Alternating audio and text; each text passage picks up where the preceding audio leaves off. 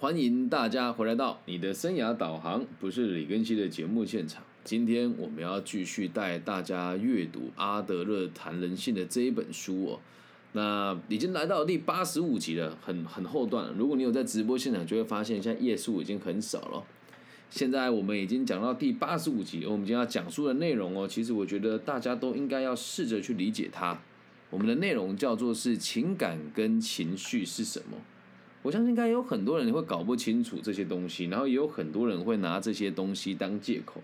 那录完这一集之后，希望大家都可以知道，以后如果真的有有想要好好的理解什么是情感跟情绪，或是觉得要理解别人有没有可能拿这个当借口，这一集我觉得还蛮适合大家听的，好吗？所以如果你有兴趣的话，把纸笔拿起来，因为我觉得这个定义很多人其实都会误会它。那我们就开始喽。阿德勒博士说，情感呢这个东西啊，跟情绪啊是不一样。情感是 A F F E C T affect，应该是这么念吧，英文不好。然后情绪是 emotion，哦，这个就一定没问题了。情感跟情绪哦，也是我们之前提之前提过人格特质的一种。所以记得哦，情感和情绪不是什么自然而然的东西，或者是什么什么特别的工具哦，它只是人格特质的。一种而已，有趣吧？啊，那也是我们先前提过人格特质的一种情绪啊，听清楚喽，有纸笔把它记起来哦。情绪是人们在有意识或无意识的感受到压力的时候情感的宣泄。再重复一次哦，情绪是人们在有意识或无意识下感受到压力的时候情感的瞬间的宣泄。所以情绪是蹦出来的感觉，是突然出现的东西哦，这就叫做情绪。那情绪跟人格特质是一样的，也有特定的目标与方向。我们可以把情绪定义成呢，在某个时间范围内的心理活动，也可以这么解释。我们先了解什么叫情绪哦，在某个时间跟范围以内的心理活动。或者是在有意识或无意识下感受到压力时，情感的瞬间的宣泄。那是我们讲完情绪之后，再跟大家解释一下什么叫做情感。情感呢，并不是什么神秘难解的心理现象哦。听清楚了，就是一个人在特定的生活形态下以及既定的行为模式中当中，在适当的时间会出现的心理反应，就是情感。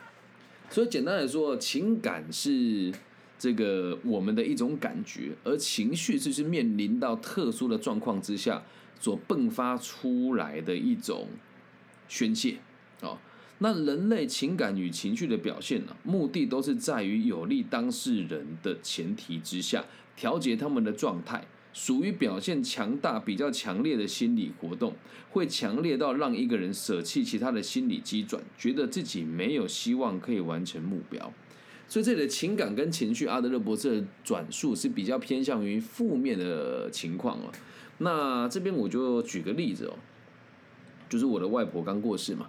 那在外婆过世的时候，这时候我们一定会有所谓的这个悲伤的情感，因为它是在特定的生活形态，有亲人离开了，所以当时我的反应觉得难过，这个就是很正常的情感。那为什么会变成情绪呢？接下来哦，就是我在无意识的状况之下，本来参加丧礼也没什么感觉嘛，想哎奶奶走了，最近几年也没什么见面，只是很心疼她，觉得她很辛苦。但到丧礼的当下。我看到了奶奶的遗体，看到了奶奶的这个相片，然后看到就是我们的徒子徒孙就站在那个地方为他诵经，然后经文的内容都是你到极乐世界去要开开心心，没有病痛。对，那那时候我就眼泪掉下来，瞬间哭到不能自己。那这时候的这个反应就是情绪了，所以情感。是薄弱的一种感受，而情绪是在当下就迸发出来。你说，那你这个行为有目标吗？这个东西讲起来其实有点尖锐，但这是我的自我觉察。我们为往生者感到难过的时候，对我们自己的目的是什么？嗯，老实说，我在跟回回溯我的外婆的这个一生的时候，我的那个情感里面有带着一部分是，怎么时间就这么结束了？怎么时间就这么结束了？那我在掉眼泪的时候，其实也掉得很内敛，没有让别人看见。我没有想要让其他人觉得我很难过，或者是特别去强调奶奶的离开对我来讲有多大的打击。因为我的目的不是让别人关注我，所以在这个过程当中，你说那为什么会对往生者而感觉到难过呢？一方面是你感慨生命的流逝，在第二方面，这个讲了大家很能不能接受？是因为我也很自责，在他离开之前的时候，他说要约大家吃饭，而我说没有时间。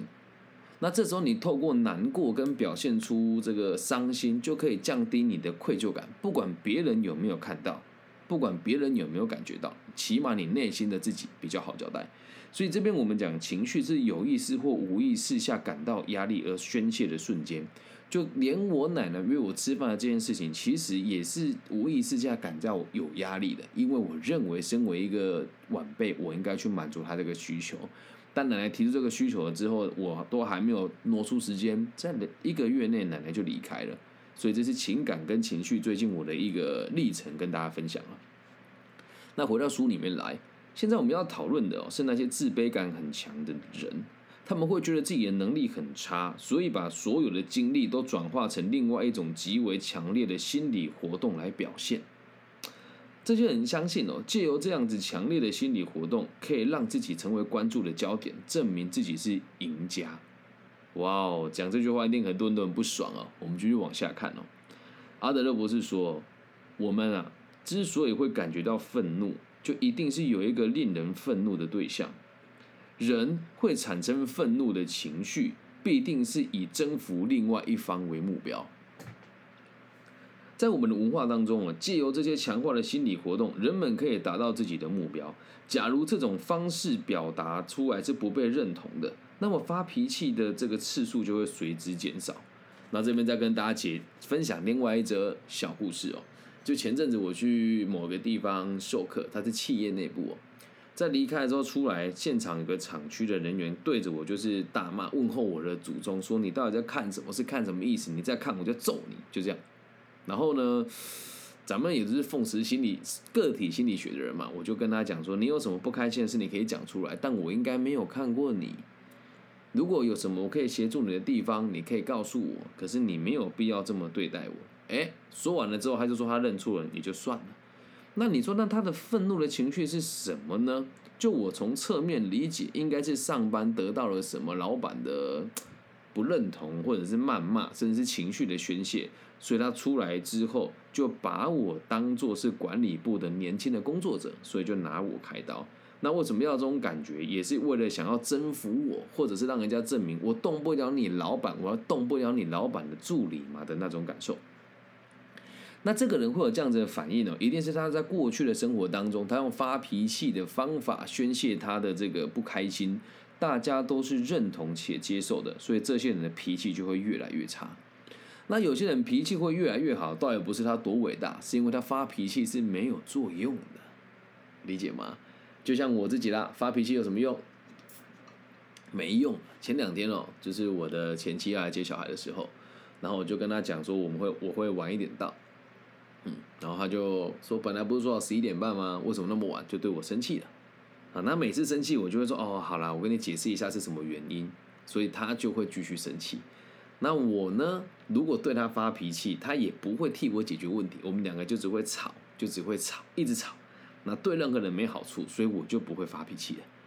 所以我们的情绪跟情感还有脾气，也都是被别人惯出来的。如果你的脾气有人认同，那就代表你接下来脾气就会越来越差。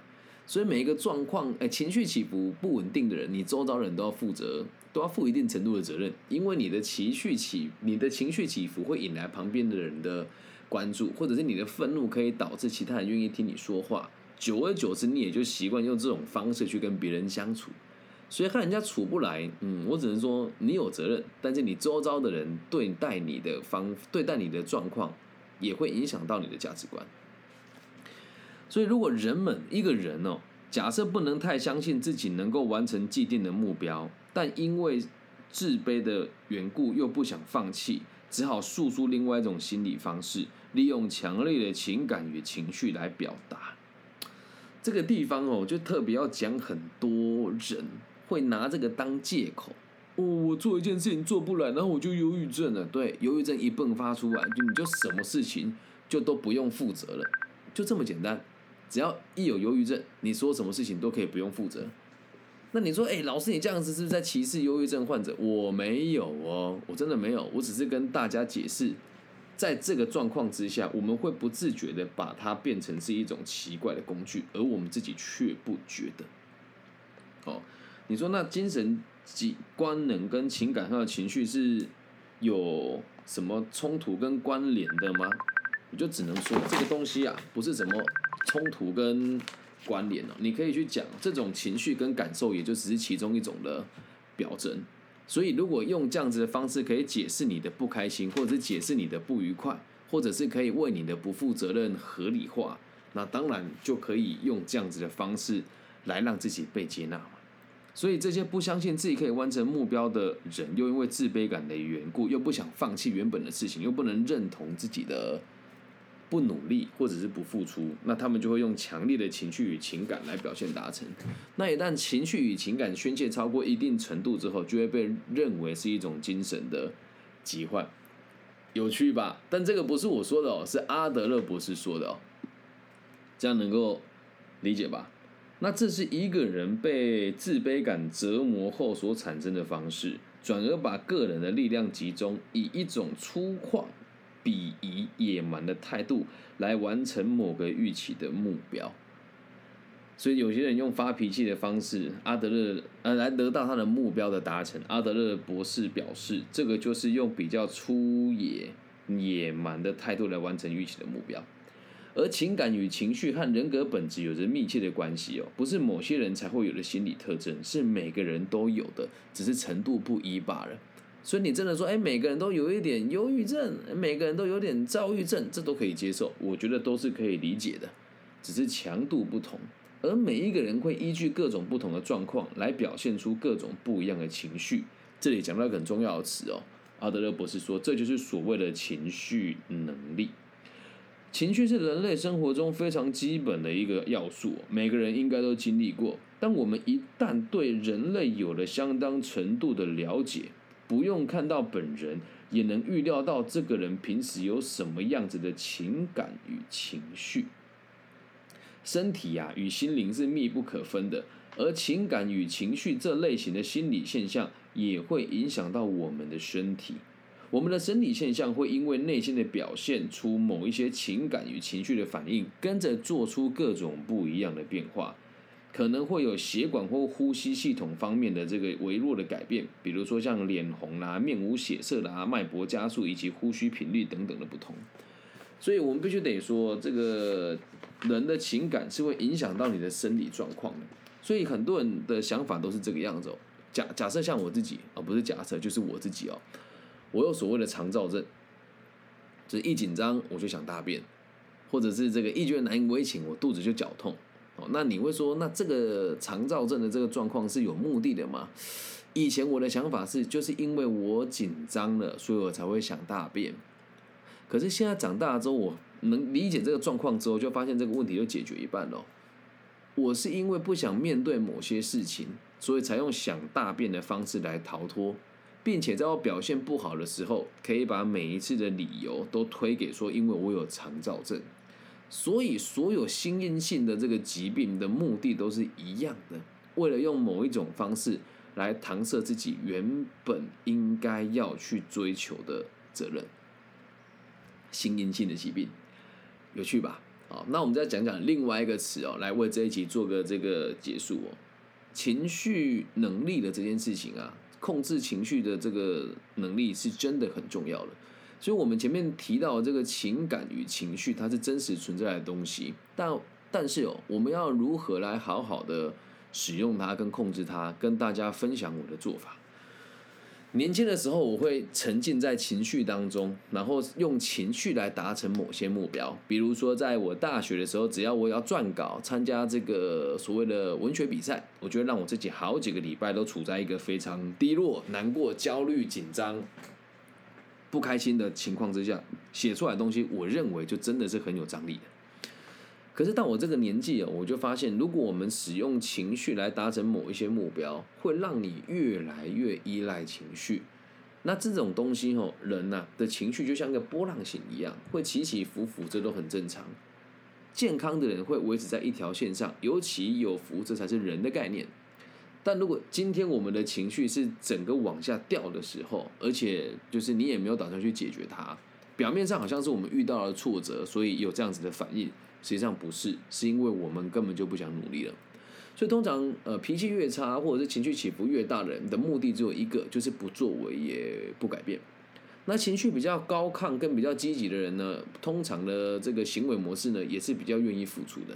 那这时候大家可能会想到说，哎，老师，你前阵子不是说自己这个躁期转预期的这个疾病是怎么回事呢？哎，发那一篇文其实也要让大家知道了哦。这是以前我在接受辅导的时候，辅导老师跟我转述的。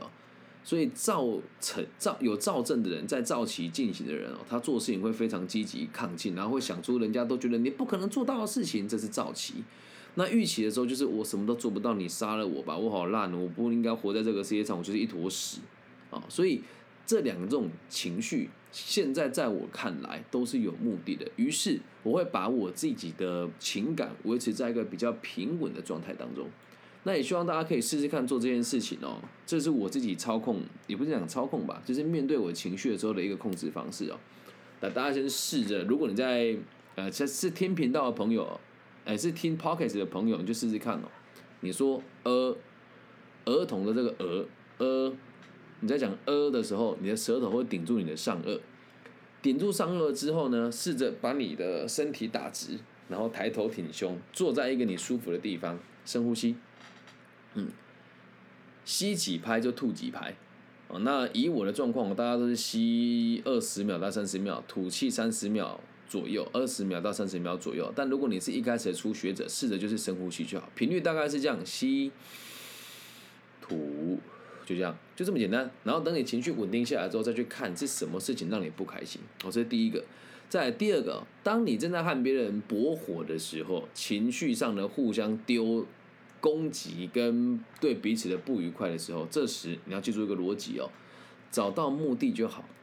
你会生气，一定有你的目的；他会生气，一定有他的目的。而你们用生气这个情绪，就是为了能够征服彼此。记住啊，这个世界上啊，任何事情都没有输赢，只要找到共同的目标，大家都可以双赢。一旦看到双赢的目标，就没有必要再生气了。那最后跟大家分享一个，我个人认为可能在你还比较弱小的时候会需要的一种技能哦，就是如何应对你恐惧的情绪。很关键哦，这是我最近几年能够爆炸性成长的原因哦。我还记得我第一次参加我们 EMBA 的聚会的时候，其实心里面是恐惧、是害怕，因为大家都很成功，大家都很厉害，而我年纪很轻，赚的钱其实也不多，在这个学制当中啊。当你有这种恐惧跟畏惧的时候，记得搞清楚状况是什么就好。所以我在聚餐的时候，我就说谢谢各位同学的邀请，然后就是因为自己的经济状况能力也没有很好。然后大家都是很杰出的人，跟大家吃饭，其实我很紧张。这时候大家就会告诉你：“哎呀，没有关系啦，这个都还还好啊。我们也都知道你还年轻啊，啊不会啊，更新新你赚的也不少啊，巴拉巴拉，大家就会互动。所以当你害怕的时候，记得把你的害怕告诉给周遭的这一群人。你说老师，那如果有人伤害你的时候呢？来伤害你的时候的害怕，你就告诉自己哦，你得硬起来，得了解你可以保护你自己啊。”所以，当你能力还很低落的时候，你的恐惧会很多。那现在我这个年纪跟我的生活模式，能够让我恐惧，基本上是比较困难的事情，因为我知道我可以保护好我自己，懂吗？所以要完全避免这种负面情绪的产生，回归到一个根本，还是要让自己富足，还是要让自己强大，还是要让自己对自己有自信心。越有信心的，你的情感跟你的情绪起伏就会越稳定。这能够理解吧？所以不要再说什么“哎呀，因为情绪不好，所以我做事做不好”，没有这种事，都是因为你心里面就已经不打算把事情做好了，才会把这个事情丢给情绪跟情感。而人不是机器，人是有感觉的生物。那当你的情绪有起伏的时候，试着用我的方式去调整，我相信对大家是有帮助的。最后提醒大家。永远不要拿情绪跟情感当借口，也永远不要拿精神疾患当理由。就像我前阵子发的那一篇贴文，我说我很难过，我觉得很自己很应该被这个社会淘汰掉，我觉得自己什么事都做不好，然后瞬间否定自己所有的一切，情绪出出来了，情感出来了，就要告诉自己我该怎么面对它。所以在当下，我就想说，好吧，那我会这么担心的原因，是因为季节的转换。然后再加上到年底了，然后还有一点是我现在已经把我的工作的重心跟我的这个事业大部分的时间都花在自媒体跟教育上面，所以我的收入和过去几年比起来是大不如前的。那我自己知道状况之后，面对完这些问题，写下自己的规划，并且接纳自己做的决策的优点跟缺点，情绪就慢慢的不见了。所以在这样子的逻辑当中。呃，最近这个也算是打击频繁吧，对，就是这个有一些课程邀约被取消啊，然后外外婆过世啊，对，然后还有什么事啊？还有就是这个投资最近有点不顺遂啊，但是都还是过得去啊。那你说老三，你既然过得不好，我怎么还开心的起来？这就是问题啊。过得好，谁那么开心？那过得不好，你会不开心的话，这就是我们控制能力的最重要的一个关键点啦。人生哦，不是在比较谁成功，而是在比较谁在失败的时候可以稳住脚步下来。这样能够理解吗？以上就是这一集全部的内容喽。希望大家喜欢情感与情绪的差别，以及我们在人生的道路之上遇到这些问题，我们该怎么解决它。如果你也喜欢我的频道，记得帮我分享、按赞加订阅。假设觉得我讲的还不错，想要给我一点支持跟赞助的话，私讯我，我会把我的捐款的方式提供给大家哦，在海内外都可以的啊。那最后提醒大家，如果你听完之后觉得还不错，可以帮我找个让你舒服的角落，不管你是线上听的，还是后来听 podcast，还是听回放的朋友。找到一个你舒服的小角落里面，祝福我们这个节目的每一个人，包含你，包含我，都可以一切平安、健康、顺心。我爱你们，大家晚安，拜拜。